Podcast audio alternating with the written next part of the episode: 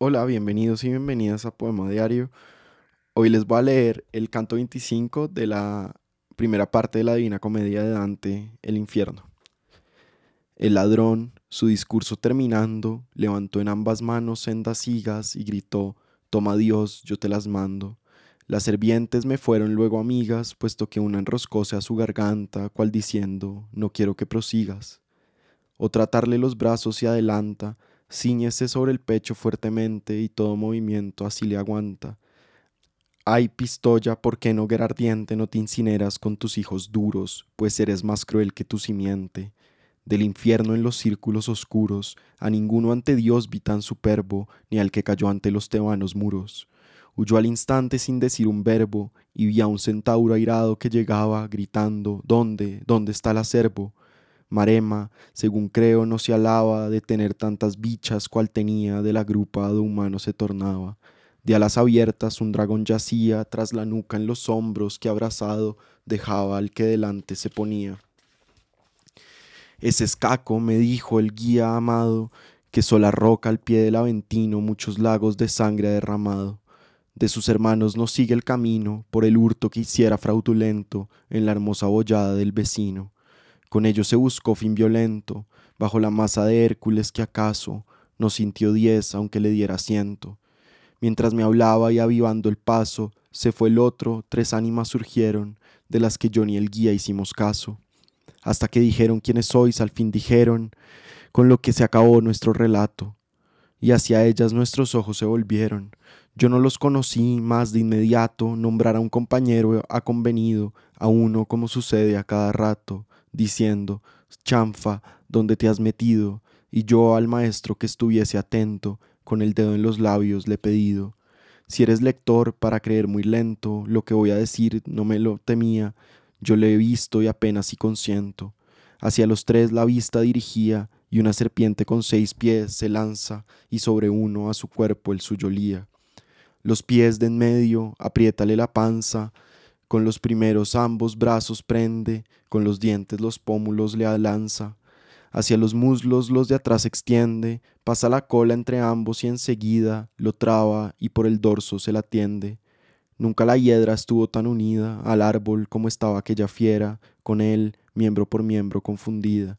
Se fundieron después como la cera caliente y se mezclaron sus colores, ninguno parecía el que antes era. De igual manera cambian los ardores al papel cuando toma un color bruno que avanza sin ser negro entre blancores. Mirábanle los dos y de consuno gritaban, ay Agnel, ¿cómo has cambiado? No eres en este instante dos ni uno. Ambas testas habíanse mezclado y aparecían dos figuras mixtas, en una faz de dos el resultado. A dos brazos formaron cuatro listas, vientre, piernas y muslos engendraron, y el torso extremidades nunca vistas. Los primeros aspectos se quebraron y la imagen perversa parecía dos y ninguno y ambos se alejaron, como el lagarto bajo la ardentía del sol canicular de seto a seto, cual una exhalación cruza la vía, tal semejaba al dirigente inquieto. Contra los otros dos, un encendido, lívido fidio, cual pimienta prieto, el lugar por donde hemos recibido el primer alimento a uno vulnera y cae ante él y quedas extendido. Cayó y miróle el que atacado fuera, y sin andar un paso bostezaba, como si sueño o fiebre le invadiera. A él la serpiente, y él a ella miraba, él por la llaga y ella por la boca, humo echaban, y el humo se mezclaba. Calle el mismo Lucano, y cuando toca de sabelo al suceso y de nacidio, y escucha atento lo que aquí se evoca, calle Cadmo y de Aretusa Ovidio.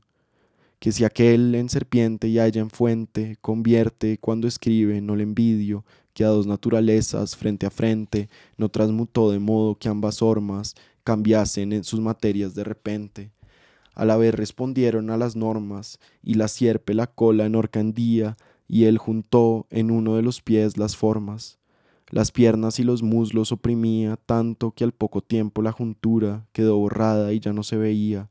Tomó la cola hendida y la figura que se perdía en él, y vio ablandarse la piel aquí y allí ponerse dura los brazos por la axila había adentrarse y las cortas patas de la fiera, al acortarse aquellos, alargarse. Las de detrás torció para que fuera formado el miembro que el humano cela, y el del mísero ya dos patas era, mientras el humo a uno y otro vela de un color nuevo y el pelo le va dando a una parte y a la otra en tanto pela. Uno se alzó y otro se fue agachando sin desviar la luminaria impía bajo la que el hocico iban cambiando. El que se enderezó lo retraía hacia las sienes y con lo sobrante orejas en lo liso producía. De la materia que quedó delante, hízose la nariz y se formaba la boca y su grosor en un instante. El que yacía el rostro adelantaba, sumiendo las orejas en la testa, del caracol los cuernos imitaba. La lengua que tenía unida y presta antes a hablar, endiose, mas la hendida del otro se cerró y el humo resta.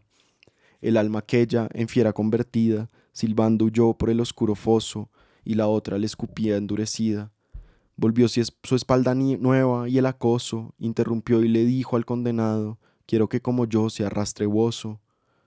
En la séptima ahorra he contemplado mutarse y transmutarse y ya me excuso por lo nuevo si de ello he abusado.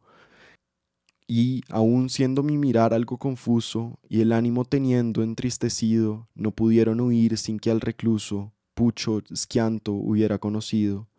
De aquellos tres, él solo, a fin de cuentas, lo mismo se marchó que había venido, del otro tú, Gavile, te lamentas.